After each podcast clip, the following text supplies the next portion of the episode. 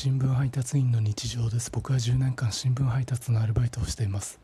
長官配達の時プリンセスプリンセスのダイヤモンドを鼻歌で歌っているところを別の新聞屋さんなんですけど配達区域が同じで顔なじみの同世代のベトナム人男性に見られていました。